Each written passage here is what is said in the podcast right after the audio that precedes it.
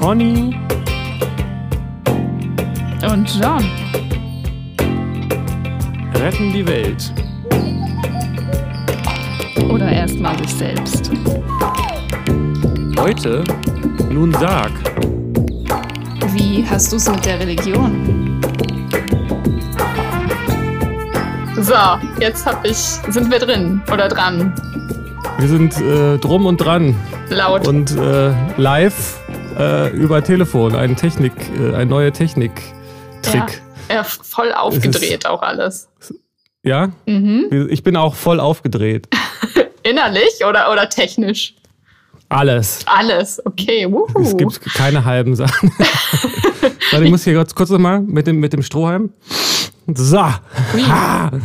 Nein, kleiner Scherz. Ähm, ähm, Ja. Ich kokse nicht, um Ach das so, nochmal für okay. die so. Polizei zu sagen, die uns hier abhört. Ähm, Ja, da- aber eigentlich mehr, um Witz zu Dazu? erklären, den sonst keiner verstanden hätte. Ja. Ich habe heute voll das Naturkoks-Gefühl. Also, das, Oh. also kein, kein Koks genommen, als würde ich das sonst tun. Nein, heute mal ich nicht. bin Zeuge. Ich bin Zeuge, dass du das Aber ich bin nimmst. ich bin so wach, meine Augen sind so weit auf und ich bin so, hui, neues Jahr, neue Cool. Action, neuer Podcast. Ja, Und dann auch zu einer Zeit, wo eigentlich normale Menschen arbeiten sollten, ne? Ja, ja, 11 Uhr vormittags. Okay, ich, also das ist ja im Grunde ist das ja auch Arbeit. Und ich bin auch gerade Ja, jetzt, natürlich. weil, weil die Schulen ja zu sind, im Homeoffice viel. Also bin immer mal Tage in der Schule, ähm, um Sachen zu regeln, aber auch viel zu Hause tatsächlich diese Woche. Und dann äh, berätst du auch von hier Leute oder ähm, Ja, genau. Also, Also, Praxisarbeit das heißt, du- ist auch viel online oder über Telefon gerade. Äh, ja. bisher ist da noch kein äh, Termin persönlich in der Praxis, aber das ist auch bei psychologischer Beratung ja äh, erlaubt und hilfreich und dann muss man ja sich nicht dem Ansteckungsrisiko aussetzen und kann dann gut auch zoomen oder telefonieren oder so. Ja. Das finde ich auch interessant, dass wir uns jetzt nicht sehen, weil die Leute, die uns hören, sehen uns ja auch nicht. Und das ist ganz interessant. Dann ist das nochmal eine andere Perspektive. Weil wir Genau. jetzt nicht so viel nonverbal kommunizieren können. Ja, stimmt. Weil wir das ja sonst ständig machen mit Geheimzeichen und sonst was alles.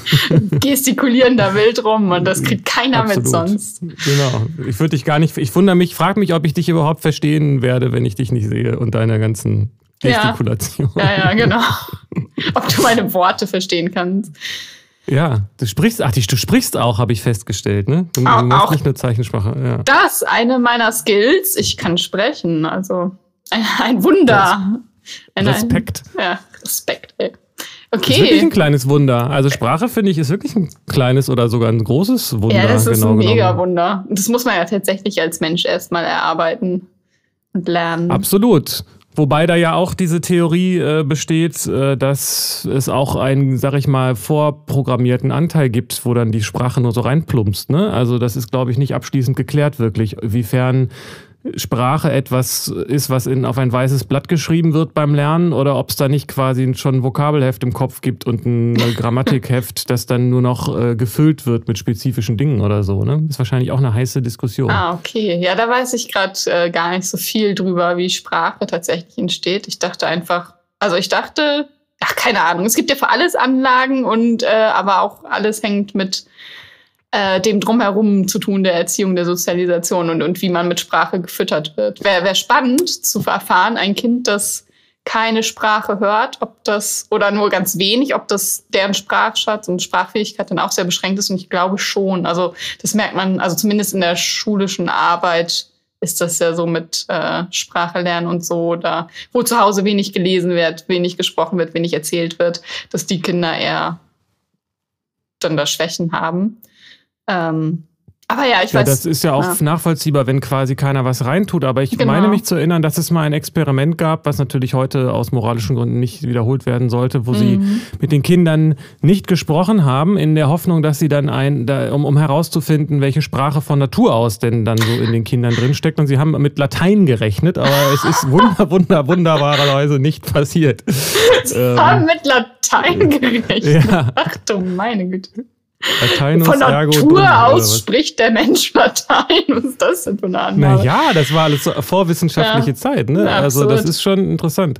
Aber ich beobachte das auch. Ich habe da neulich erst so ein Erlebnis gehabt, wo ich irgendwas Englisches gesagt habe und das dann äh, meinem Kind erklärt habe und das meinte dann so, das habe ich schon verstanden, obwohl das aus einem Zusammenhang äh, nicht erschließbar war, sondern ich kenne das, ich kenne das und ich kenne Mhm. das von mir auch, dass ich Formulierungen verstehe, obwohl sie eigentlich keinen Sinn ergeben so und das wo, wo einfach so schon so ein Gefühl von Sprachgefühl, das gibt es Ja, doch genau. so. Das Ja, ist ja, ja nicht nur was Fall. von, von mathematisch einprogrammiert, ich habe die Vokabeln alle drauf, Nein, nein, sondern stimmt. so Das muss ja Also auch das heißt- irgendwie entstanden sein und äh, also Laute und dann, dass man Bedeutungen da verbindet und auch so, man kann ja Quatschwörter erfinden oder Worte und andere wissen trotzdem, was man damit meint oder bezeichnen möchte.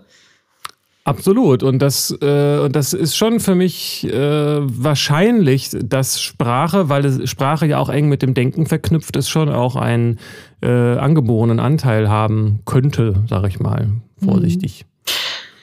Ja, Ja, äh, das ist Sprache. auch ein Thema. Ist auch ein, haben wir jetzt haben wir Sprache abgehandelt. Eigentlich wollten wir Religionen abhandeln, aber vielleicht Oh, äh, komplett. Ja, lass uns Ja, mal Religion, Religion abhandeln. Bin ich dabei. jetzt hier in, Zack. in 30 Minuten, zack, wir decken es auf. Ja. Ich finde, das ist äh, ähm, ein hochinteressanter Begriff und du und ich, wir haben da ja auch schon äh, viel drüber kommuniziert und das hat auch meine Haltung grundsätzlich geändert, muss ich sagen. Und jetzt Ah, überlege ich, krass. ob ich sie nicht spontan auch für diesen Hör-Podcast wieder zurückändere, damit wir endlich auch mal ein bisschen kontroverse Äh, Themen okay. hier zumindest zwischen uns kontrovers haben. Ja. Und ich, äh, ja, die Aber Frage ist halt, was ist Religion natürlich? Ja, klar, was ist das? Und das finde ich, aber ich finde das ja mega interessant. Also deine Haltung geändert und dann für den Podcast, also da kannst du ja gleich mal mehr zu sagen, vielleicht von welcher Haltung Gerne. in welche und so. Äh, ja, also von, wir können ja vielleicht mit dem, da wir eh gerade bei Sprache waren und Bedeutung, Begriffe und so, mit dem, mit dem Duden anfangen und was der dazu sagt. Dann haben wir Oh, das ja, gerade mal als, als. Basis. Ja, der, der weiß das, der weiß doch alles. Damit ist das dann geklärt. Also der Duden sagt, dass Religion ein durch Lehre und Satzung festgelegter Glaube und sein Bekenntnis ist und meist von einer größeren Gemeinschaft. Ähm, da ist jetzt die, die, die Wortherkunft und sowas nicht so richtig erläutert. Da kann man auch gucken, das äh, bedeutet also vom Ja. Wortstamm her und sowas, sowas wie Sorgfalt, gewissenhaft, Acht geben, Bedenken. So diese äh, Worte spielen in der Bedeutung von Religion wohl eine Rolle. Ähm, Das ja, finde ich interessant. Das spielt mir in die Karten. das spielt dir in die Karten. Inwiefern? Ja. Also, ähm, das war, ich, ich hatte ja so die Haltung und den Gedanken, dass Religion dieses Organisierte ist, wo ähm, andere Leute einem sagen, was man äh, denken und fühlen und glauben soll und so weiter. Und dass es eigentlich so was ist, um Fragen zu beantworten, die einen beschäftigen und man das nicht aushält, dass sie unbeantwortet bleiben. Sowas wie äh, Leben nach dem Tod, äh, dass man einfach stirbt, so, so eine Beleidigung, das kann man nicht ertragen. Also braucht man eine Religion, die einem sagt, dass danach noch was kommt und solche Sachen. Und dass da oben ein weiser alter Mann mit Bart ist, der einen lieb hat. Es sei denn, man macht Dinge, die, äh, die er Ja. in irgendeinen Katalog geschrieben hat. So.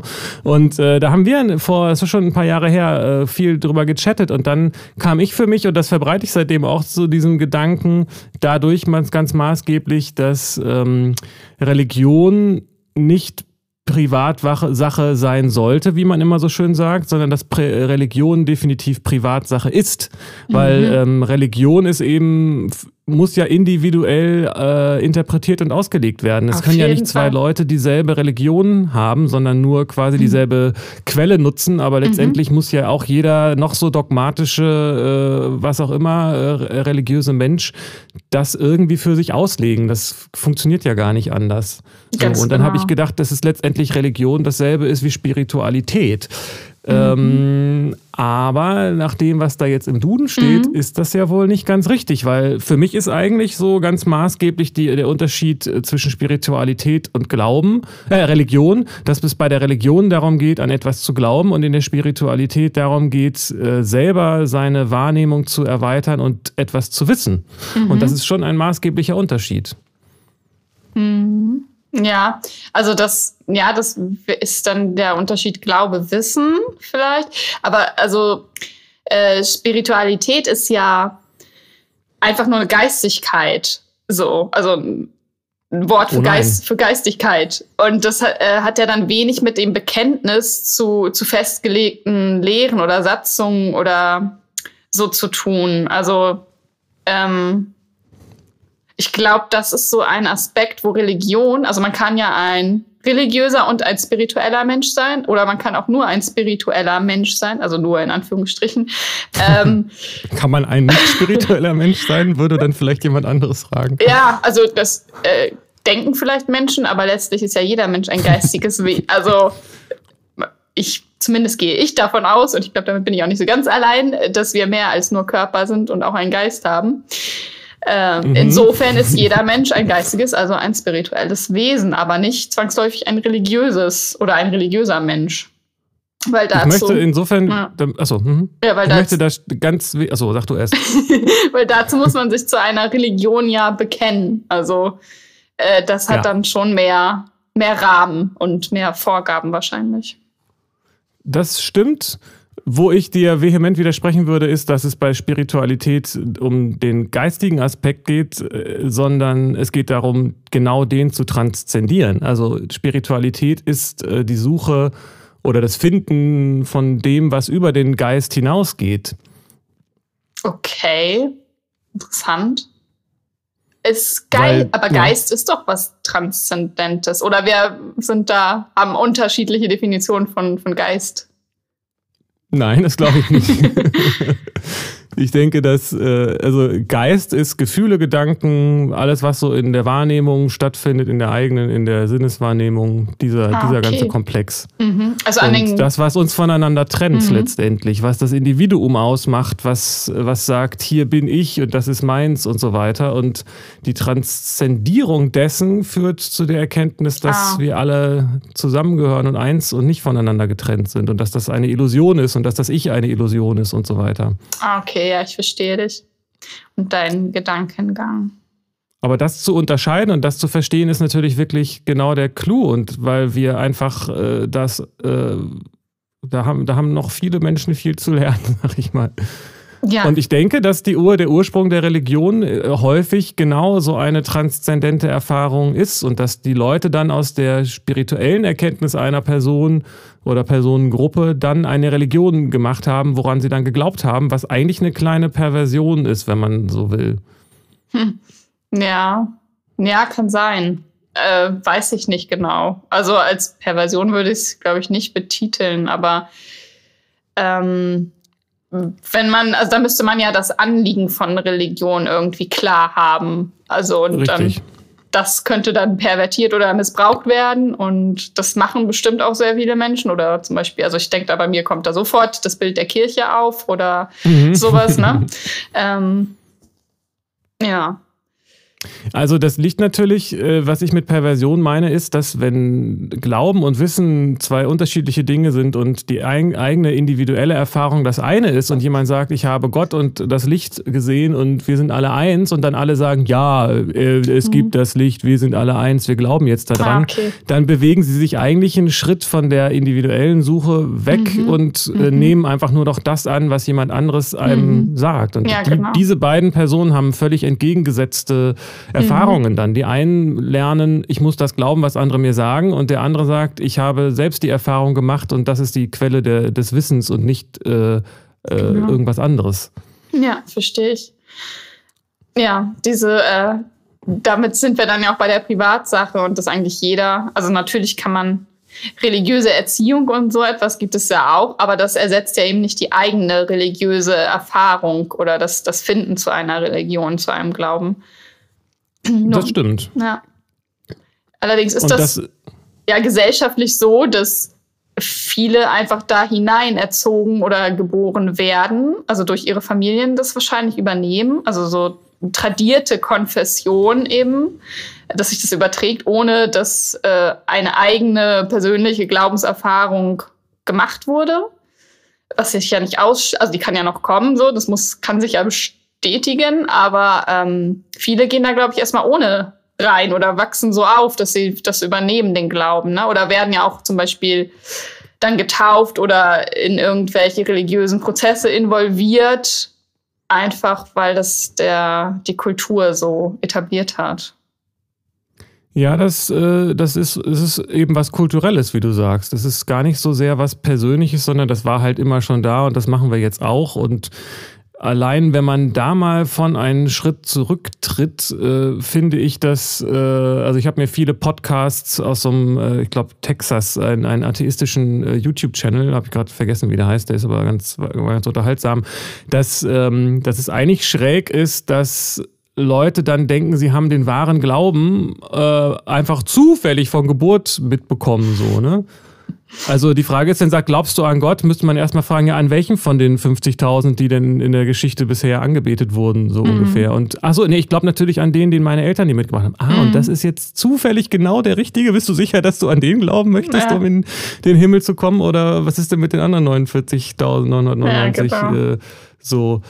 Also ich, ich denke, wenn man wirklich mal versucht, rational zu hinterfragen, was denn der, die Religion im organisierten Sinne vermittelt, stößt man da schnell an Grenzen und dann kommen die Leute und sagen, ja, ich habe aber persönliche Erfahrungen gemacht und da ist es dann ganz schwer, das zu differenzieren. War das wirklich, war das eine wahnhafte oder eine äh, mhm. klare Erfahrung? Mhm. Also wenn jemand sagt, ich habe Jesus gefunden, dann denke ich so, ich dachte, der ist tot. Ja, er ist aber wieder auferstanden. Wovon, dann denke ich, wovon redest du eigentlich? Du weißt eigentlich selber gar nicht so genau, wovon du redest.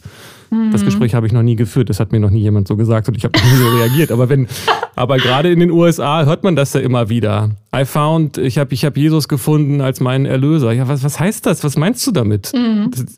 Was heißt das? Ja, genau. Ja, aber diese Fragen sind sowieso interessant. Also das genaue Nachfragen, was heißt denn das eigentlich, woran du glaubst? Was bedeutet das für dich konkret und so? Ähm, das ist so oft einfach unklar und dann werden irgendwie Leute äh, also hat man so Annahmen davon, was das für den bedeutet, ähm, aber letztlich weiß es keiner sicher, weil man darüber gar nicht kommuniziert und dieses genaue Nachfragen auch so so ein bisschen das, weil so ein sensibles Thema ist, habe ich zumindest den Eindruck. Also wenn man da so als würde man das kritisieren oder ablehnen, äh, wenn man genauer nachfragt. So. Naja, es ist doch klar, die Leute wissen es nicht, weil sie es glauben. Und wenn sie es wüssten, müssten sie es nicht glauben. Das ist doch genau dieser Kontrast. Mhm. Also wenn ich glaube, dass es etwas so und so ist, dann habe ich es ja nicht wirklich hinterfragt. Und wenn jemand dann kommt und Fragen stellt, dann muss ich den Glauben mit Händen und Füßen verteidigen, wenn ich darauf irgendwie mein ganzes Leben und meine ganzen Wertvorstellungen aufbaue. Ja. Und äh, das ist meiner Ansicht nach und wahrscheinlich nicht nur meiner Ansicht nach ein, oder auch viele Leute, die gegen die Religion sind und so. Ich denke, das ist das Problem, was sie dann mit Religionen haben. Mhm. Und deswegen werden ja Kriege geführt. Ja, und es ist so pervers. Jesus sagt äh, hier von wegen Friedensfürst und eine Backe, andere Backe und so weiter. Mhm. Und, äh, und dann kommen, kommen Staaten und sagen, in God we trust und mm, schießen ein Land kaputt. So, das ergibt einfach rational betrachtet keinen Sinn. Ja. Und im Namen der, des Friedens und der Religion und des Christentums, mit den anderen kenne ich mich nur so bedingt aus, mhm. ähm, werden eben furchtbare Dinge getan und im Namen der anderen Religionen auch. So, und mhm. ähm, das ist, denke ich, der, der Grund, warum viele Leute sehr allergisch sind, die sich dann für aufgeklärt halten und sagen, Religion ist, sollte abgeschafft werden. So. Ja, ja, genau. Das ist so dieses kollektive Trauma von den äh, Kriegen, von dem Terror, von der Kirche, von, von sonstigen, also anderen Religionen. Es gibt ja nicht nur christliche Religion, die pervertiert wird oder missbraucht nee, nee, das wird. das wir äh, passiert ja genau, ja, aus, aus verschiedensten Richtungen und Sekten und sowas das sind da ja auch ein Thema. Und das ist dann, wenn man dieses kollektive Trauma da irgendwie anspricht oder sich dahin bewegt, ein Triggerpunkt wahrscheinlich für viele Leute einfach. Ja. Obwohl Religion an so sich ja gar nichts, es ist ja kein, der, der Mensch macht da ja was draus, aber die Religion äh, führt ja keinen Krieg. So, das machen ja die Menschen im Namen der Religion und man kann, das ist einfach nur für mich ein Werkzeug oder eine Methode oder, oder etwas, äh, was ich nutzen kann für mich und das kann man eben gut nutzen oder, oder das schlecht, so wie eigentlich alles. Ja, was ist denn, was, inwiefern Nutzen, was ist denn der Nutzen dann? Der Nutzen von Religion? Mhm. Ähm, ja, das ist ja sehr wieder, also Privatsache. Das muss ja jeder für sich rausziehen. Was bringt mir das eigentlich? Brauche ich das überhaupt? Äh, was habe ich davon? So, also das kann, mir fällt jetzt ein, dass das eine Führung anbietet, dass ja in jeder Religion ja. irgendwelche Gebote, Satzungen, sonst was gibt. also so eine Orientierung, Werte vermittelt ähm, und auch diesen Prozess der, der religiösen Erfahrung, des Findens zu Gott, des Glaubens, des Transzendieren, also dafür einen Weg bereitet durch Angebote von Gebeten oder Ritualen oder sowas, die eine Möglichkeit sind, dahin zu finden. Mhm. Ja, das bietet auf jeden Fall auch Sicherheit und auch Trost, denke ich zum Beispiel. Ne? Also das, es gibt ja genug äh, Mist auf der Welt und, äh, und auch so Psychokram. Also letztendlich ist es vielleicht auch ein bisschen, ja, also was, was einen beruhigt und und auch vielleicht oft sogar, vielleicht ist das das, was Leute auch damit meinen, wenn sie sagen, sie haben Gott gesehen und zur Religion mhm. gefunden auf, auf dieser Weise, dass sie sagen, ich habe da etwas gefunden, was mich stabilisiert und was mir Hilfe und äh, also unter eine Unterstützung gibt im Leben. So, ja. Das darf man sicherlich nicht unterschätzen. Nee, ich denke, denk das ist auch. wichtig. Ja, ja, das ist sehr, sehr kraftgebend wahrscheinlich und Sicherheit, wie du schon sagst. Ähm, auf der anderen Seite finde ich es auch, also mich hat das, ähm, ich habe damit lang gehadert, so, also dass man alles damit erklärt hat oder, oder damit erklärt wurde und es gibt einen Gott und so funktioniert das und du bist schon sicher, das wird alles richtig sein und, und dann, aber woher weißt du das denn und stimmt das denn überhaupt und wenn es Gott gibt und, und der gut ist und so und warum gibt es denn die ganze Schlechtigkeit und also mich hat das eher beunruhigt, dieses keine Kontrolle darüber zu haben, keine Beweise, sondern mich, also glauben, mich etwas hinzugeben, äh, von dem ich mir ja nicht sicher sein kann, so. Dass das Menschen tun, das fand ich erschreckend sogar. Ja, das finde ich auch, weil es, weil das Problem ist ja, ähm, äh, was, was, was man, wie du sagst, ne, was man draus macht und im Namen mhm. von Religion, aber letztendlich von allen Glaubenssystemen muss man ja mal sagen. Also jetzt der, der Glaube an, an, das, an den Kapitalismus und das finanzielle, mhm. finanzielle System, auch im Namen des Kommunismus, der ja, soweit ich das verstanden habe, quasi versucht, religionsfrei zu sein, wurden ja auch schreckliche Gräueltaten getan. Ich weiß nicht, mhm. ob die mhm. Nazis waren, glaube ich, auch antireligiös und mhm. da gab es trotzdem trotzdem einen Glauben. Also das Problem ist in dem Sinne nicht die Religion, mhm. sondern der, der Glaube und die Identifikation damit. Aber das fängt ja, ja schon bei einem, bei einem Fußballverein an. Wenn ich sage, dass wenn ich, wenn ich mich mit meinem Fußballverein identifiziere, dann kloppe ich mich mit den anderen und so. Ne? Oh also ja. Und das ist letztendlich auch ein anderer Aspekt davon, äh, von diesem, was ich meinte, dass es das Gegenteil eigentlich mhm. ist von Spiritualität. Genau, Weil wenn ja. ich an eine Religion glaube und sage, das ist die wahre Religion und dann identifiziere ich mich damit und dann gehe ich dafür auf die Straße und dann will ich den anderen das näher bringen mhm. und mich auch dafür prügeln, ist es das Gegenteil von der Erkenntnis, wir sind alle eins und wir gehören alle zusammen, weil dann mhm. habe ich gar keine Lust mehr, mich zu prügeln, sondern dann bin ich einfach. Genau. ja, bin ich einfach. Dann bin ich einfach, ja. Hast du denn ähm, religiöse Erziehung erfahren, also zu Hause? Oder wie, wie, war das bei dir in der Schule? Es war, äh, es ist sehr ähm, interessant, genau genommen bei mir behaupte ich, dass äh, ich ja in eigentlich einem extrem christlichen Umfeld aufgewachsen bin, also in einem kirchlich-christlich, äh, lutherisch-protestantischen äh, Kirchenumfeld. Ähm, meine Eltern, speziell mein Vater, war auch sehr äh, christlich eingestellt früher. Ähm, und gleichzeitig haben meine Eltern mich nicht getauft, sondern haben gesagt, Mensch, der Junge soll das selbst entscheiden, wenn er, wenn er alt genug dafür ist. Warum sollen wir uns den hier, warum mhm. sollen wir das für ihn entscheiden? Das fand ich zum Beispiel sehr, ähm, sehr progressiv. Und dann mhm. äh, gibt es die schöne Geschichte, dass ich äh, zum Konfirmationsunterricht gegangen bin. Weißt du, was das ist? Ja, ja, ja, weiß ich. Ja, gut. Äh, ach so, stimmt, ja. Und ähm, äh, aber gar keine Einladung bekommen habe, weil ich ja nicht in der Kirche war. Und dann habe ich anderthalb Jahre, dann hat der, der Pastor am Anfang gesagt, äh, das ist jetzt dafür da, damit ihr euch entscheidet, ob ihr euch dann taufen lassen, also mhm. konfirmieren lassen wollt oder nicht. Und dann habe ich das anderthalb Jahre lang mitgemacht und dann habe ich angerufen und gesagt, ich habe das jetzt mitgemacht und ich habe mich jetzt entschieden, ich möchte mich nicht konfirmieren lassen. Und das fand er, dann meint er so, da muss ich erstmal mit deinem Vater drüber sprechen. So. Also so ein Umfeld war das tatsächlich. Also ich denke, das war christlicher und konservativer, als mir das im Nachhinein so klar ist, weil ich es normal fand. Aber ich habe, also ich bin äh, in einem stark christlichen, aber äh, von Haus aus extrem tolerant, liberalem Umfeld aufgewachsen. Und das finde ich für mich jetzt so im Nachhinein betrachtet ziemlich ideal, weil ich schon echt viel äh, über das Christentum weiß und denke, dass ich da auch mehr weiß als viele Leute, die sich zu dem Glauben bekennen. Und ich finde das alles auch extrem spannend. Und das ist ja auch eine kulturelle mhm. Grundbasis für unsere Total, Gesellschaft. Ja. Ähm, da bin ich froh drüber. Ähm, und ich hab, bin aber in dem Sinne nicht zu irgendeiner, also doch, mein, wir haben zu Hause auch gebetet und so tatsächlich jetzt, wo wir da so drüber nach, also wo drüber mhm. reden, schon vielleicht auch mehr als, als in einem äh, durchschnittlichen Haushalt. Aber das hat jetzt nicht, äh, ich sag mal, um, wegen der Provokation, hat nicht negativ abgefärbt. ja, muss es ja auch nicht. Also gerade mit deinen Eltern da ja auch sehr offen äh, mit umgegangen sind und dir die Wahl überlassen haben, dass du entscheiden musst, die Religion zu übernehmen oder, oder dir überhaupt die Gelegenheit hast, die zu prüfen und kennenzulernen, dann ist das ja ja, und, und meine Eltern, also speziell jetzt mein Vater hat auch, ähm, ist Yoga-Lehrer und hat dafür tatsächlich auch äh, äh, Probleme bekommen. Also hat dann gesagt, Mensch, aber die singen doch da irgendwelche, beten doch da irgendwelche Götzen an und so weiter und er hat das trotzdem gemacht. Das heißt, er ist da mhm. äh, zwar auch erstmal so beim Christentum gelandet, hat aber dann da nicht Halt gemacht, sondern hat dann seinen Weg da auch weiter äh, gemacht und so.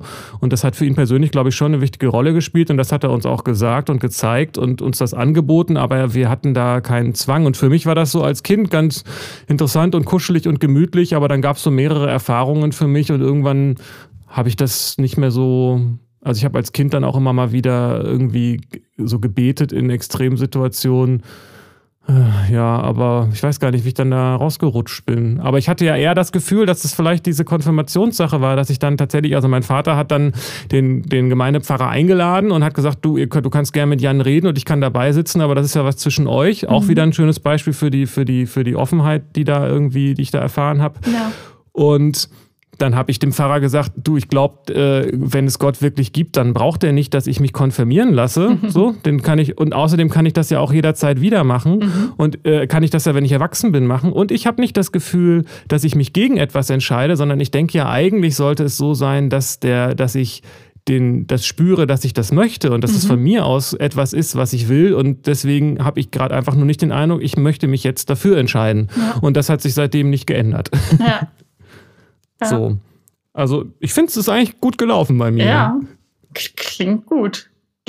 klingt nicht und, so, als gäbe es da einen Schatten, den einen religiösen Schatten, den du da aufarbeiten musst oder so, sondern klingt sehr bewusst. Naja, den habe ich, glaube ich, qua, qua Kultur definitiv. Ja, okay, ne? Den haben wir, glaube ich, alle. Da, ja, da, kommen wir auch nicht draus heraus herweg sozusagen. Mhm. Also das, das ist uns vielen Leuten und mir sicherlich auch nicht zur Gänze bewusst, also diese Theodizee, die du da anfangs aufgeworfen ja. hast, ist zum Beispiel, glaube ich, auch was typisch äh, westlich christliches und abrahamitisches und auch dieser Gedanke, dass Gott, wer, also dass man wahrscheinlich bei uns eher fragt, wer ist eigentlich Gott, als was ist eigentlich Gott? Also dieses mhm. Bild, was, was wir bei uns im Westen von Gott haben, von dem alten Mann mit weißem Bart, dass es eine Person ist und so weiter, das ist schon echt ein Problem, würde ich sagen, weil das völlig ablenkt von, von dem, worum es eigentlich geht. Und mhm. das ist einfach so tief in uns drin, das kommt ja in jedem dritten Hollywood-Film vor und so. Und das da, da gibt es viel aufzuarbeiten. ja, das stimmt. Ja, ja, kollektiv auf jeden Fall. Aber dann ist es sehr hilfreich, wenn man nicht noch durch die eigene Familie oder äh, Erziehung da ein zusätzliches Trauma erfährt. Ja, das ist, ist auch ein interessantes Wort in dem Zusammenhang, Trauma, finde ich. Ist. okay, wieso? Und, naja, der Religion und religiöse Erziehung als traumatisch zu bezeichnen, ah, finde ich ganz gut. Ja, nicht generell, aber das. Ähm äh, ich denke schon, also ich erlebe das zumindest, also in, in, meiner persönlichen Erfahrung oder auch in meiner Arbeit, dass ja Religion äh, Ideale auch prägt, also durch die, die Werterziehung und die Vorgaben und es dann ähm, ja, an, an Selbstwertthemen gehen kann, wenn man dies, diese Werte nicht übernimmt oder in Frage stellt oder nicht erfüllen kann und nie das Ideal erreicht und dann äh, wertlos ist oder sündhaft, wenn man oder sowas, ne? Und das ist dann, ja. kann dann traumatisch werden.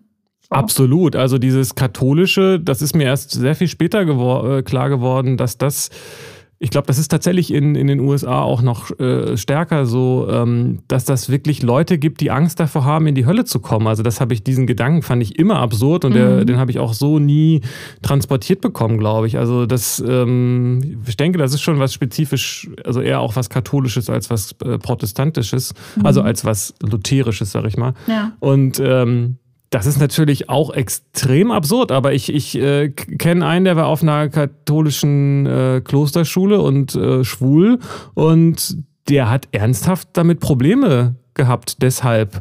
Mhm. Und ich habe ich hab das gar nicht, kann das gar nicht richtig glauben. Ja, für mich ja. ist das so abstrus. Ich meine, für ja, den ist es dann schlimm. Ja, und das insofern, das in dem Zusammenhang macht der Begriff Trauma natürlich nochmal noch mal doppelt Sinn irgendwie. Ne? Ja, genau. Aber du hast ja nochmal eine ganz andere und ungewöhnliche und auch hochinteressante, äh, jetzt beinahe christlich-religiöse äh, ähm, Sozialisation, ne? ja, ja, ungewöhnlich, weil in unserem Kulturkreis halt nicht so äh, vertreten, allerdings weltweit überall vertreten und in manchen Gebieten auch sehr stark. Äh, ich bin mit der Bahai-Religion aufgewachsen. Also meine Eltern sind Bahai und dementsprechend wurden wir auch erzogen. Wobei das eben bei den Bahai so ist, dass die Kinder auf jeden Fall die freie Wahl haben. Also das erste Ge oder ein sehr wichtiges Gebot, grundlegendes der Religion, ist die selbstständige Suche nach Wahrheit. Und jeder Mensch muss eben persönlich dahin finden ne? und das äh, überprüfen und das dann annehmen. Und da gibt es eben nicht so etwas wie Taufe oder Konfirmation oder irgendwelche Rituale, die ein äh, Kind in diese Religion drängen, ohne dass das Kind die Gelegenheit hatte, das, das kennenzulernen oder zu hinterfragen und persönlich zu erfahren, ob das überhaupt dem entspricht, was, was es glauben kann und möchte und will. So. Das heißt, es ist hochinteressant, weil es würde dann der Duden-Definition nach wahrscheinlich unter Umständen gar keiner Religion äh, entsprechen, weil es in dem Sinne kein Glaubensbekenntnis gibt, oder? Doch, das gibt es. Also man kann, ähm, man hat jederzeit die Möglichkeit zu sagen, ich bekenne mich dazu, ich bin Bahai, ich glaube daran. Ähm, und dann kann man dieses Bekenntnis ablegen. Also da unterschreibt man dann einfach so ein, ja, wie so ein Mitgliedsausweis. Es gibt ja eine Bahai-Gemeinde auch und äh, mhm. so ein Netzwerk und sowas. Und dann äh, legt man so das Bekenntnis ab quasi. Aber das ist kein ritualisiertes ritualisierter Prozess und auch keiner, der eben von außen auferlegt wird durch, durch Eltern, durch Priester oder sowas, sondern man legt selbst für sich das Bekenntnis ab und vor Gott eben. Ja, das ist, äh, also gut, dann, äh, das stimmt, das, äh, also beziehungsweise das ist interessant. Ich habe jetzt bei Bekenntnis gleich an das Christliche gedacht und da läuft es ja so, dass man das jeden Sonntag im Gottesdienst einmal sagt. Mhm. Also das Glaubensbekenntnis ablegen und immer wieder neu ablegt. Ja. Das heißt, es, ist, es wird auch ständig äh, einen nochmal dran erinnert und man muss ständig auch nochmal, also was muss, ne, aber man, äh, es gehört dazu, dass man regelmäßig das auch nochmal ausspricht. Und das ist ja was anderes, als zu sagen, I'm in the house. Einmal. ja, genau. Ja, genau. Ja. Also und das andere ist natürlich tatsächlich dieser, ähm, das kenne ich so von keiner anderen Religion, dass da ausdrücklich aufgefordert wird, ähm, dass es quasi eine sich selbst reformierende Religion ist, wenn ich das richtig mhm. verstanden habe. Ne? Ja, absolut, absolut, genau. Es wird dazu aufgerufen, also aufgerufen, das zu überprüfen. Und es wird, was auch der, oder was ich besonders interessant finde, ist, dass äh, ein, ähm, eine Aussage ist, dass Religion und Wissenschaft im Einklang stehen müssen und dass man wenn die Wissenschaft einer religiösen Vorgabe widerspricht, sie nicht die Wahrheit sein kann. Und dass diese ständige Überprüfung und Weiterentwicklung, und man lernt ja dazu und Wissenschaft entwickelt sich weiter, eben nicht der Religion widersprechen muss, sondern dass ein Prozess ist und es kein eben fester Dogmatismus, das ist jetzt so und das bleibt für alle Ewigkeit so, sondern wir sind in einem Erkenntnisprozess und äh, bewegen uns weiter. Und damit entwickelt sich dann auch die Religion weiter.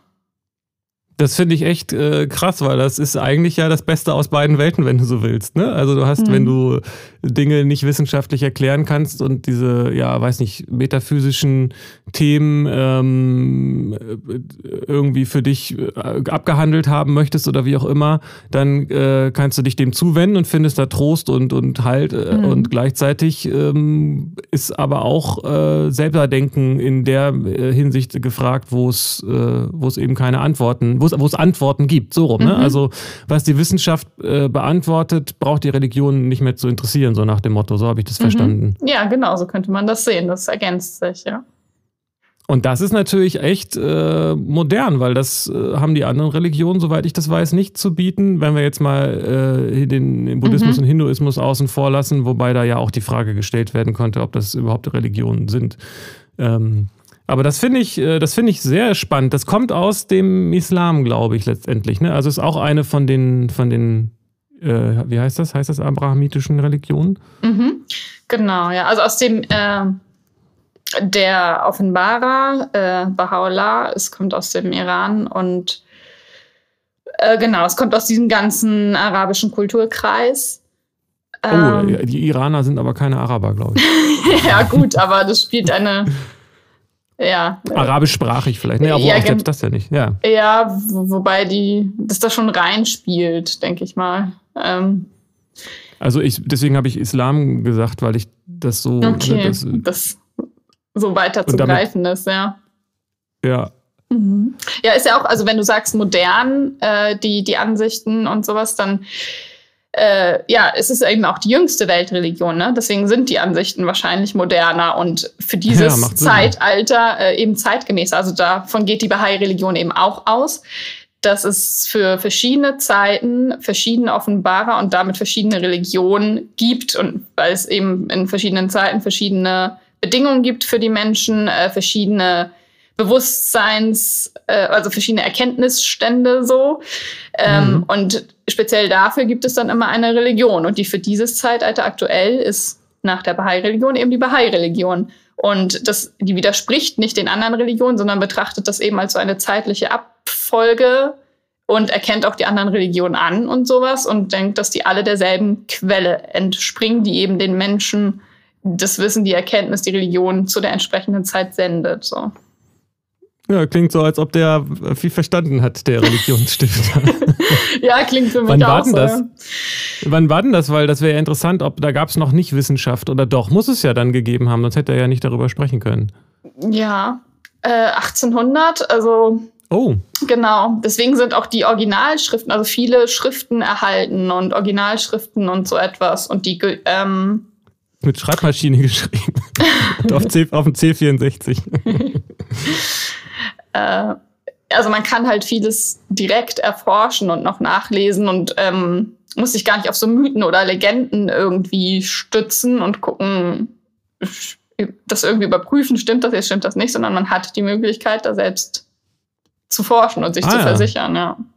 Wobei das, also was heißt, was, was versichert man sich da? Das betrifft ja letztendlich den Islam wahrscheinlich auch. Da gibt es ja bestimmt auch deutlich mehr Quellen als beim Christentum jetzt.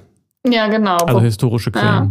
Wobei ich da, also da weiß ich nicht so viel drüber, aber ich habe auch einmal nachgeforscht, Koran und was steht im Koran und weil es da ja auch äh, unendliche Diskussionen gibt mit, das steht drin, das steht nicht drin, äh, friedlich, nicht friedliche Religion und so weiter.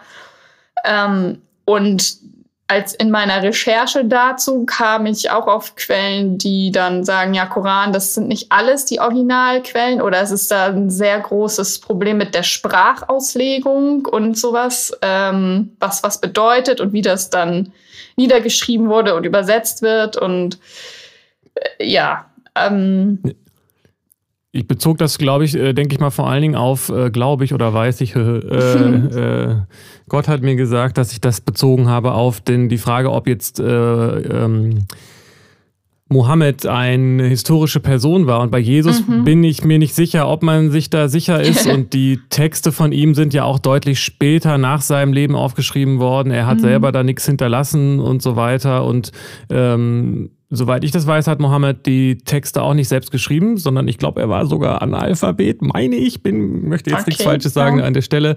Und er hat das aufschreiben lassen. Aber das heißt, mhm. es ist, ich glaube, die Frage, ob Mohammed wirklich existiert hat, ist historisch äh, mhm. nicht existent, oder? Sondern das ist klar, dass es den wirklich gab. Mhm. Und, und, und dieses Geschichten dazu, so meine ich. Ja. Und ja, da gibt es auch ganz viel Texte drumherum und so. Und die, die Bibel ist halt noch ein bisschen älter und mhm. äh, auch ja kein einheitliches Buch, sondern das wurde, die wurde mhm. ja später ja, genau. irgendwann neu, kuratiert. Neu so. Also, ja, genau, oder überhaupt erstmal zusammengestellt äh, und so. Und das ja. ist schon ein ganz anderer ähm, Prozess. Und bei dem Bahaula heißt er? Mhm, genau. Der hat, äh, der ist ja dann noch, noch viel greifbarer als Person und, mhm. und der hat tatsächlich dann auch äh, persönlich Sachen, also einfach Texte geschrieben, die, die jetzt heute noch zu lesen sind. Ja, genau. Der ist ja dann auch nicht älter als Goethe.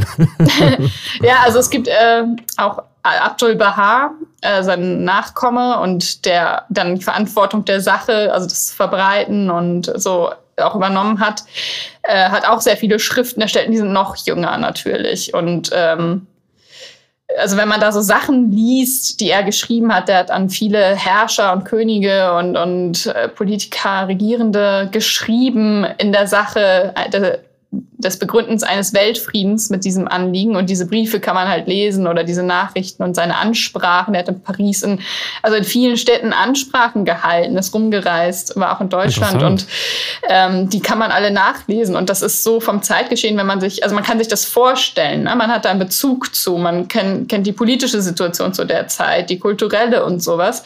Es ist halt nicht so weit weg wie, wie, wie etwas. Äh, vor tausend Jahren, äh, mhm. wo man gar nicht weiß, wie, wie, wie war das denn hier wirklich so. Das ist oder, oder nicht so viel und trotzdem, weiß, ja. Ja, und, und trotzdem hat es äh, zu einer, du sagst, Weltreligion geführt. Das ist ja schon äh, sehr interessant.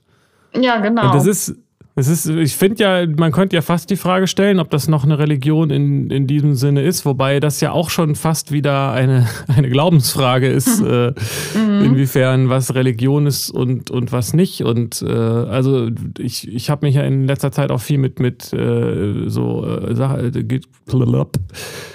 Menschen aus Indien beschäftigt und äh, das scheint eine ganz andere Haltung zu dieser Thematik da zu sein, eine ganz andere Kultur, weil es da, wenn es um Religionsfragen tatsächlich in erster Linie um Vielfalt, aber vor allen Dingen auch um diese individuelle, spirituelle äh, Erkenntnissuche geht. Und das klingt mir so, als ob das Bahaitum dann so eine Art Mischung ist, was ja auch äh, von der Geografie passt. Mhm. dass, ja, das, genau. dass es irgendwie gar nicht so, wenn du das, wenn ich das richtig verstanden habe, nicht um Dogmen geht, sondern mhm. um Sachen, die er gesagt hat, ich sag das jetzt mal so und das mhm. habe ich so erkannt. Mhm. Und wer was anderes sagt, der möge sprechen. Das ist ja, ja schon genau. sehr, ja. sehr unreligiös aus, aus westlicher Sicht. Sicht, sag ich mal. Ja, aus so einer, ja, genau, aus so einer dogmatischen Sicht auf jeden Fall. Ja. Finde ich sehr interessant, weil das eigentlich so eine äh, Versöhnlich, äh, Versöhnlichkeit für mich hat. Und mhm. trotzdem ist sie relativ äh, wenig verbreitet. Du sagst zwar weltweit, aber ich, mhm. ich weiß nicht, es gibt wahrscheinlich weniger Bahai als Juden, oder? Ja, das denke ich schon. Ja, auf jeden Fall. Ähm, ist ja auch noch, also ich merke das oder ich nehme wahr, dass immer mehr Menschen diese Religion kennen, weil es mittlerweile auch eben als, als Weltreligion anerkannt wurde. Es gibt so. Von wem? Ja, von wem? Gute Frage. Oh Gott. Ach nee, irgendeine, keine Ahnung, Organisation, die dafür zuständig ist, die so große Weltreligion eben erkannte. Also dafür müssen die bestimmte Kriterien erfüllen und äh, Interessant. Ähm, Genau, mittlerweile trägt sich das so. Aber es gibt natürlich sehr im Vergleich sehr wenig Bahai noch, genau. Aber das ist interessant, weil die vereinen sozusagen die Suche nach Wissen und nach äh, und trotzdem mit dem mit dem Trost. Ne? Ich weiß nicht, ich, ich habe das ein bisschen das Gefühl, dass ich das hier jetzt so wiederhole und fast ein bisschen abqualifiziere. Dieses ähm, das, was ich glaube, hat äh, da, dem unterstelle ich jetzt die ganze Zeit, dass das erstmal keinen Wahrheitsgehalt hat, solange ich den nicht selbst gefunden habe. Aber wenn jemand äh, das äh, stabilisiert und gut findet, dann ist das ja auch eine Wahrheit, die aber nicht unbedingt, aber eine, eine, eine indirekte, sag ich mal. Ne? Ja, eine, eine persönlich erkannte eben. Also da ist naja, dann, die Wahrheit ist dann, das tut mir gut, aber mhm. das heißt nicht unbedingt, dass das bedeutet, das ist wahr. Genau, dass es allen gut tun muss. Ja. So, das kommt natürlich auch dazu, klar. Ja. Würdest du denn sagen, das ist so eine Frage, die ich, äh, die ich mir gestellt habe, ob Religion in diesem dogmatischen Sinne und das Bahaitum dann vielleicht als eine Art Zwischenstufe zu was Neuem oder was sehr, sehr Altem ähm, hm. etwas ist, was ausstirbt und wo so auch wie der, äh, wie der Bahai-Prophet gesagt hat, dass quasi die Menschheit in einem bewusstseinsentwickelnden Prozess ist, wo hm. die Religion sich weiterentwickelt und vielleicht mhm. irgendwann äh, ja vielleicht sogar ausstirbt und mhm. eigentlich nur ein erkennt, also eine Art äh, Werkzeug auf dem Weg oder ein, etwas ist, was es langfristig gar nicht mehr geben wird. Man könnte natürlich andersrum fragen, ist das etwas, was es immer schon gab? Aber da ja. gibt es Leute, die da sich besser mit auskennen, ja. ja. Aber tatsächlich hat sich die Religion ja entwickelt. Also Monotheismus mhm. hat ja eine Geschichte und ist nicht, äh, ähm, gab es in der Form, in der Ausbreitung sicherlich nicht schon immer. Mhm. Ja, da kann ich kann ich, ja höchst spekulativ. Ob das aussterben wird, weiß ich nicht. Also ich kann mir vorstellen, dass so diese dogmatische Strenge äh, Religiosität aussterben wird, je mehr die Menschen erkennen und selbstständig forschen und je mehr auch die Wissenschaft erkennt und so etwas und religiöse Erziehung auch auch in Schulen und so etwas sich äh, ja öffnet. Ähm, aber aussterben weiß ich nicht. Ich, also das ist jetzt so ein innerer Impuls, der sagt, nee, ich glaube, es wird immer äh, Religionen geben. Ähm, und in der Bahai-Religion ist es auch so, dass es äh, angekündigt ist, dass es für das neue Zeitalter dann auch wieder einen neuen Propheten geben wird. Also die planen da schon voraus, wer auch immer. So. genau, wie die dann aussieht, die Religion, weiß ich allerdings nicht. Kann sein, dass es ein vollkommen anders ist als das, was wir bisher kennen und erfahren. Es ist interessant, weil ich glaube, die Frage hat, äh, kam vor allen Dingen aus dem Gedanken auch heraus, dass ja immer mehr Leute, also dass im Westen jetzt in Deutschland zumindest meiner Beobachtung oder Vermutung nach, ich müsste es mal, kann man das ja nachgucken, äh, immer weniger Leute religiös sind in dem, im, sag ich mal, im christlichen Sinne, also Kirchenaustritte mhm. und so weiter und Atheismus nimmt zu und so weiter. Mhm. Ähm, aber wenn man jetzt mal noch einen Schritt zurückgeht und sagt, Religion ist das, was ich glaube, dann ähm, stirbt sie im Moment anscheinend eher nicht aus, weil es ja andere mhm. Sachen gibt, an die die Menschen glauben, auch wenn und wenn ja. sie das da nicht als Gott bezeichnen, ist, ist ja, ja. doch, äh, ist das ja wohl doch so. Und ich würde mal vermuten, ohne das zu wissen, dass in Krisenzeiten oder in schweren Zeiten mehr Leute zum, zum Wissen als zum Glauben auch greifen. Also beide Richtungen mhm. sicherlich, aber also mhm. wenn man so die, na, ich finde ich stammel gerade ein bisschen, weil ich merke, einerseits hat sich, denke ich, die Menschheit schon entwickelt mit einer, mit einem Pfeil, einer, mit ja. einer Richtung. Ja. Und andererseits äh, ist es doch auch mit starken Wellenbewegungen mhm. so. Also, ja. dass es sicherlich Zeiten gab, wo mehr Leute bewusster waren. So. Mhm. Ja. Und jetzt ist gerade wieder so, ein, so, eine Situation, wo äh, so viel Notstand ist, dass die Leute wieder merken, oh, wir sollten vielleicht doch mal ein bisschen genauer hingucken und dass dann doch wieder auch mehr Leute er erwachen. So, weil es jetzt ja doch auch nochmal um alles geht letztendlich. Ja, absolut. Das beobachte ich auch, so nehme ich auch so wahr das ist ja auch in, in, Zeiten der Krise, äh, kann einem das ja auch Halt geben oder man hat überhaupt die Möglichkeit oder ist dazu gezwungen, vielleicht auch sich äh, dem zuzuwenden, was gibt es denn noch, wenn es, wenn hier das Körperliche so bedroht ist. Also das ist auch ein Aspekt von dem öffentlichen Corona-Diskurs, der mir total fehlt. Äh, hier ist ein Virus, das uns alle bedroht oder, oder eine, ja, etwas schafft, was uns in eine Krise versetzt und wir setzen uns aber gar nicht wirklich damit auseinander, ja, was sind wir denn noch und wenn unser Körper nicht mehr ist, was passiert dann und was ist denn wirklich wichtig, worum geht's hier? Also sind wir denn noch mehr als dieser Körper und wie kann man denn eben spirituell oder geistig da damit umgehen? Ja, das sind für mich nach wie vor zwei wichtige Unterschiede, die Psyche und das Spirituelle, aber ja. Hm. Ähm, aber dann, damit meinst du doch eher was äh, Psychologisches als was Spirituelles oder verstehe ich das falsch? Ja, beides. Also den, den, psychologischen Aspekt natürlich, aber auch den, auch den spirituellen. Also wenn wir jetzt so krass mit dem Tod konfrontiert sind und mit der Angst vorm Tod und sich dann zu fragen, ja, gibt es ein Leben nach dem Tod und sowas dann, oder, oder gibt es jemand, der das was ist der Sinn von einem solchen Virus? Wer hat das erschaffen? Also warum ist das jetzt in der Welt? Was können wir daraus lernen? Lernerfahrung, also transzendieren irgendwie das.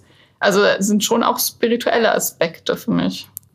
Insofern, als dass das Virus uns jetzt lehrt, äh, dass wir alle eins sind.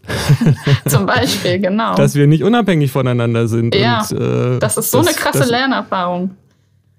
Also das finde ich, äh, also ob das, das ist ja doch ein ganz offensichtlicher Aspekt so. Ganz genau. Also ich meine, da fällt mir Jesus ein, ja, mit dem habe ich neulich auch im Podcast gemacht. Nein, also, aber ich, äh, da gibt es doch diesen Satz, ähm, was ihr einem meiner geringsten Brüder angetan habt, das habt ihr auch mir getan, obwohl mhm. ich weiß nicht, was er angetan gesagt mhm. hat, ob er das negativ meint oder auch positiv. Ja, also ähm, das heißt doch letztendlich auch, wir sind alle eins oder mhm. wir gehören alle zusammen und äh, das sehen wir jetzt bei Corona auch. Man kommt da nicht raus. Man kann sich natürlich in seinen Panic Room sperren, mhm. so wie ich hier gerade in meinem Panic Room sitze, aber ähm, letztendlich äh, sind wir sind wir alle ich weiß nicht, ob abhängig das richtige Wort Ja, ist, aber, aber wir hängen verbunden. alle aneinander. Ja. Ja. wir sind alle hängen. Und das ist, da an der Stelle müsste ich jetzt zum Beispiel gar nicht trennen zwischen körperlich und, und psychisch. Ja, genau. Weil das ist ja da auch, äh, ka- das kommt ja auch Betrifft selber raus. Beides, ja, absolut. Ja. So, wir reden miteinander und wir, also nur übers Reden wird es, glaube ich, noch nicht übertragen. Vielleicht kommt aber andere, aber andere Sachen werden Ja. übers Reden übertragen, so, ne? Der Umgang mit dem Virus und so. Ja, genau, auf jeden Fall. Ja.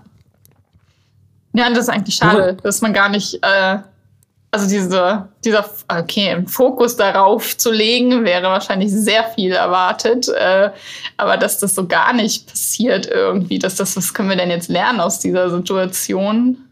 Das, äh, Ja, der Fokus legt sich ja selbst da drauf. Das ist ja, also der Fokus ist ja da drauf. Das Virus zwingt ja den Fokus Mhm. da drauf. Ja, genau. Ja, okay. Das ich äh, in meinem Sinne war jetzt eine politische Verantwortung, die da dann auch den Fokus drauf legt. Und was lernen wir da draus? Äh, anstatt, äh, wie können wir das jetzt erhalten und uns bloß nicht weiterentwickeln oder sogar zurückkehren oder so. Ähm, Naja, also meine, ein Eindruck, meine Erfahrung ist, dass Menschen sich vor allen Dingen dann entwickeln, wenn sie es müssen und nicht aus, aus Langeweile. Mhm. Ja, genau. Und ähm, das heißt, es gab doch eigentlich zu allen oder zu vielen großen Erkenntnissen und Durchbrüchen persönlicher und gesellschaftlicher Art ja. äh, immer irgend so eine Art Situation, weswegen man das musste. Also das ist ja auch nachvollziehbar. Der Mensch und das, das Leben selbst ist ökonomisch und effizient und erstaunlich äh, konservativ so. Und erst dann wird sich entwickelt und mutiert und sonst was alles, wenn die Lage äh, entweder durch einen dummen Zufall oder weil es die Lage einfach äh, erfordert so. Und, äh, und jetzt ist der, steigt der Druck und man, es gibt ja auch offensichtlich eine klare Gegenbewegung dazu. Und ich meine, wir sind ja jetzt noch mittendrin in dem, ähm, Ja.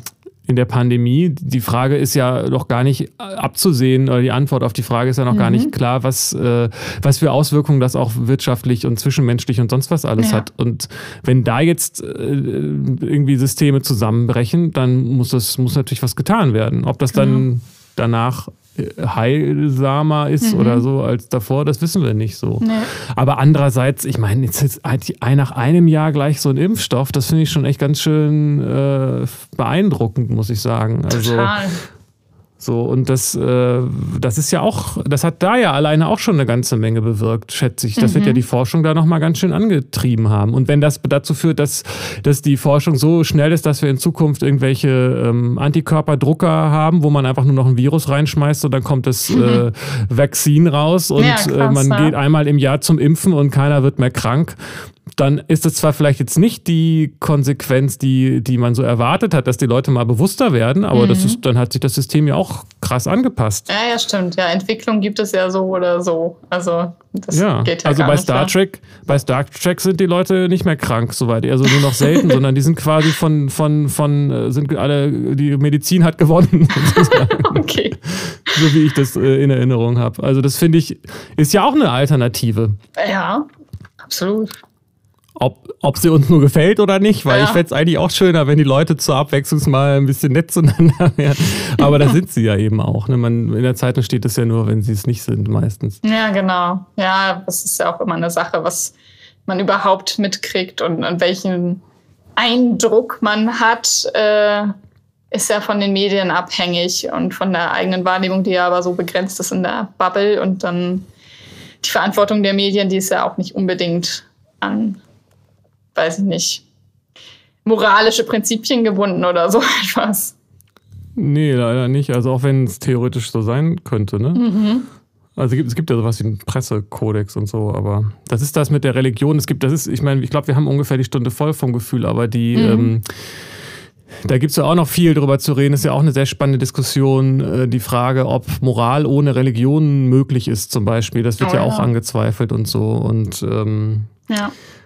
Was, äh, dass Leute, die auch was, wa- ist es sozusagen, notwendig oder sinnvoll, wenn man religiös ist, andere zu bekehren und so. Und geht mhm. das überhaupt? Und das, mhm. das hat die Bahai haben, glaube ich, nicht so einen richtigen ähm, äh, Bekehrungsauftrag. Zumindest würde das dann wäre, wäre nicht, wenn es die kleinste Religion, Weltreligion ist, dann scheint sie nicht so großen Wert auf äh, Ausbreitung zu legen. Nee, Bekehrung, also da ja die selbstständige Suche nach Wahrheit die Grundlage ist, kannst du ja gar keinen bekehren. Du kannst niemanden zum Glauben bringen. Der Glaube kann nur zu jemandem kommen oder der kann das selbst erkennen. Du kannst natürlich davon erzählen und das ist auch, also wenn du dein, es gibt so eine so einen Auftrag der Vorbildfunktion, also dass du authentisch und standhaft in deinem Glauben bist und dass dann Menschen darauf aufmerksam äh, werden, ah, okay, was, was denkst du, wie verhältst du dich, wie gestaltest du dein Leben, woran glaubst du, dass die dann äh, neugierig werden, nachfragen und dann kannst du natürlich davon erzählen, aber es ist äh, dieses Bekehren oder es ist sogar, äh,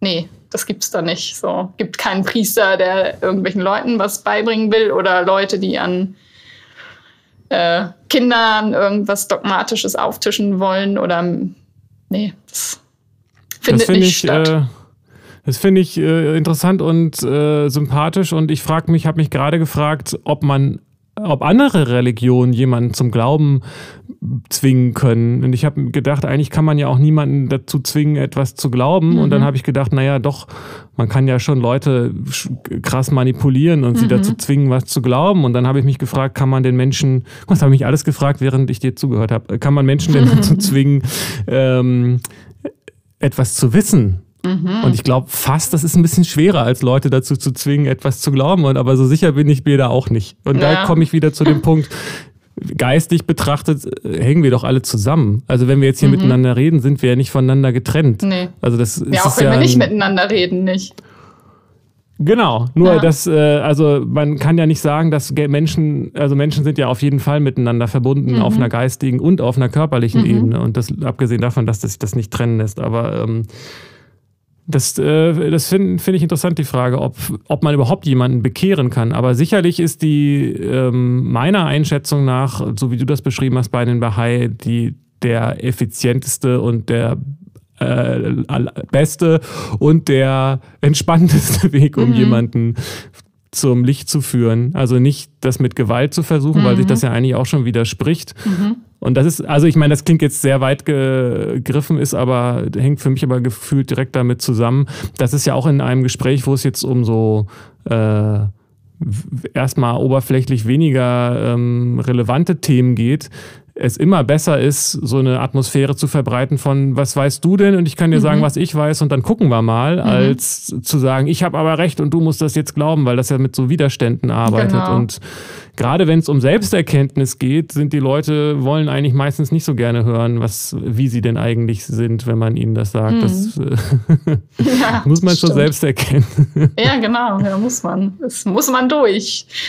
Da kommt man nicht drum Naja, rum. und andererseits, wenn man da nicht durchkommt, dann ist man vielleicht nicht in einer Situation, äh, wo man es wissen muss. Ja. Also das, das sind ja dann genau. oft äh, so äh, Verteidigungsmechanismen und die muss man respektieren, wenn man versucht, weil das ist der Punkt, wenn man, wenn jemand etwas nicht erkennen will, mhm. dann, abgesehen ja. davon, dass man sich natürlich auch immer selbst irren kann, aber mhm. wenn man jemand was nicht erkennen will, dann ist dann ein Verteidigungsmechanismus genau. am Start.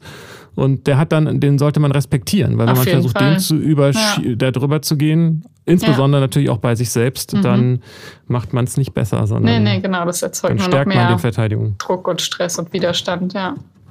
Ja, und vielleicht ist das auch ein Bogen dazu zu dem Thema äh, Religion, dass, dass wenn man religiös, äh, also wenn jetzt zwei religiöse Fanatiker miteinander reden, die können ja auch dann gar nicht zusammenkommen. Die versuchen ja nur beide gegenseitig den anderen von ihrer vermeintlichen Wahrheit zu überzeugen, an die mhm. sie glauben. Wie soll man da wirklich äh, zusammenkommen. Also das ist meine Beobachtung auch ganz allgemein. Wenn Leute was glauben, ist es schwer, ähm, mit ihnen über was zu reden. Insbesondere, mhm. wenn sie sich dann mit diesem Glauben identifizieren. Und vielleicht ja. tut man das ja sogar immer. Also wenn man etwas glaubt, mhm. tut man das ja, weil es einem wichtig ist ja. und dann verteidigt man das auch. Ja. Auch Leute, die erstmal sehr rational und wissenschaftlich wirken, wenn die was glauben, dann ist immer, ist immer die, schlecht. Ja, die glauben dann ja auch an ihre Wissenschaft und verteidigen die, auch wenn die vielleicht überholt ist oder so etwas. Also ja, natürlich, weil, ja. na klar. Aber die glauben dann ja nicht an die Wissenschaft, sondern die glauben, dass sie äh, mhm. Recht haben. Mhm. Ja, ja, ja, stimmt. ja, im Grunde glauben sie, ja. Hochinteressant. Spannendes mhm. Thema. Ja. Ja, wir kommen jetzt an die Stunde, ne? Ich würde gerne ja, noch. Gern noch sagen, ja. dass, äh, also wir haben jetzt viel ja auch über die Bahai-Religion gesprochen und dass die so modern ist und die Ansichten und friedlich und äh, so etwas. Also viele gute Aspekte genannt und äh, ich, mir ist es wichtig, persönlich noch zu sagen, dass es auch, auch trotzdem kritisch zu hinterfragen ist und jeder eben selbstständig das sich angucken muss äh, und ich jetzt mir das nicht um eine Werbesendung ging oder so für eine neue Religion, ähm, sondern ich, ich auch immer, wenn ich noch mehr Schriften lese und dann Sachen entdecke, hadere ich auch mit manchen Dingen und betrachte die kritisch oder oder muss habe das noch nicht verstanden und muss das hinterfragen und lernen und so etwas. Also es ist jetzt nicht hier das äh, Allheilmittel oder das Rezept und äh, na, so ist es eben nicht zu sehen. Na, nach dem, was wir jetzt gerade besprochen haben, würde ich fast sagen, wenn es einen Werbeteil für die Bahai-Religion in dieser Podcast-Sendung gab, dann war das jetzt das, was du gerade gesagt hast, dass ja. es keine sein soll. Also da kann ich vielleicht helfen, weil ich, ja. da kennst du dich vielleicht besser aus oder vielleicht bist du da auch besonders äh, schlecht äh, darin, dann dazu zu was zu sagen, das weiß ich nicht, dass es äh, einen größeren Vorwurf gibt, den man der Bahai-Religion macht, nämlich, dass sie äh, schwulenfeindlich ist, sagt man schwulenfeindlich oder geht es auch gegen äh, homosexuelle Frauen, weiß weiß ich jetzt gar nicht. Aber das ist, glaube ich, ein Vorwurf, den ich immer mal wieder gehört habe und wo ich jetzt irgendwann vor längerer Zeit mal was gelesen habe und im Internet das so, das Internet hat ja immer recht, ähm, gelesen habe, dass dazu zwar irgendwie so eine Meinung besteht, aber dass das irgendwie mehr oder weniger darüber geschwiegen wird. Es wird sich aber auch nicht klar davon distanziert, aber ähm, mhm. vielleicht hilft das ja Leuten nicht dazu, so bei Religion. ja, genau. Ja, das ist aber auch ein Thema, wo ich eben äh, noch nicht alles zu gelesen habe und auch nachforsche, weil mich das auch beschäftigt. Also ich kenne, was da im Internet kursiert und weiß aber auch, also dass in dem, also es gibt so ein, äh, ja, ich würde mal sagen, Aufruf zu bewusster Sexualität und nicht einem sich von Trieben leiten lassen und so etwas und dass das interpretiert wird von Menschen, dann auch häufig von Nicht-Bahai, als ja, okay, dann sich nicht von Trieben leiten lassen, heißt, äh, dann darf ich, darf Mann auch keinen Mann lieben oder, oder Frau nicht mit einer Frau was anfangen oder so. Ähm, das verstehe ich nicht. Ja, weil das eben unsittlich ist, äh, also wie es auch in anderen Religionen ähm, gelebt wird oder, oder verboten wird oder so etwas. Also, dass man dann diesem, dieser Unsittlichkeit, also Sexualität, äh, gleichsetzt mit irgendwie Triebhaftigkeit, Unsittlichkeit und so etwas und dass darunter dann auch Homosexualität fällt, weil es na, weil das schwingt für mich jetzt so mit, dass, dass gesagt wird, dass Sexualität zur Fortpflanzung dient und Homosexualität führt nicht zu Kindern. Ist das so der Gedanke? Mm, weil, weil nee, was ist denn unbedingt. Sex ohne Trieb? Was bleibt denn dann ja. noch übrig? Wenn man sagt, ist, lassen wir mal die Triebhaftigkeit beim Sex weg, was, was bleibt ja. denn dann eigentlich noch? Ja, das ist auch eine spannende Frage. Also, was ist denn Sex überhaupt? Das können wir uns gleich direkt glaub, aufschreiben. Ja. Haben wir wahrscheinlich schon auf der Liste. Wir, wir äh, ufern da jetzt aus. Ja. Absolut, ja. ja. Aber es ist vielleicht ein ganz gutes Thema zum Abschluss, um äh, die äh, Aufmerksamkeit zu behalten. Bis zum nächsten Podcast. Ja. Wir reden auch nochmal über Sex irgendwann. Auf jeden Fall. Pimmel. Wir haben keinen einzigen Pimmelwitz gemacht. Nee, ist auch. ich glaube, du hast zwischendurch mal standhaft äh, gesagt oh, oder so. Und, Stand, ich gedacht, es geht um Standhaftigkeit. Mal, ja. Genau, ich habe kurz gedacht, oh, ob ich Höhe sagen soll, aber ich dachte, das gefällt Gott bestimmt nicht, wenn wir Pimmelwitze aber Gott hat auf jeden Fall den größten, das ist klar. Ja, gute, gutes Podcast-Ende. ja, ich danke uns. Ja, ich danke uns auch. Und den Leuten, die da zugehört haben. Ja. Und der Welt und Gott. Und auch. Gott. Bis dann. Was wäre die Welt ohne Gott? Tschüss, Melly. Ciao.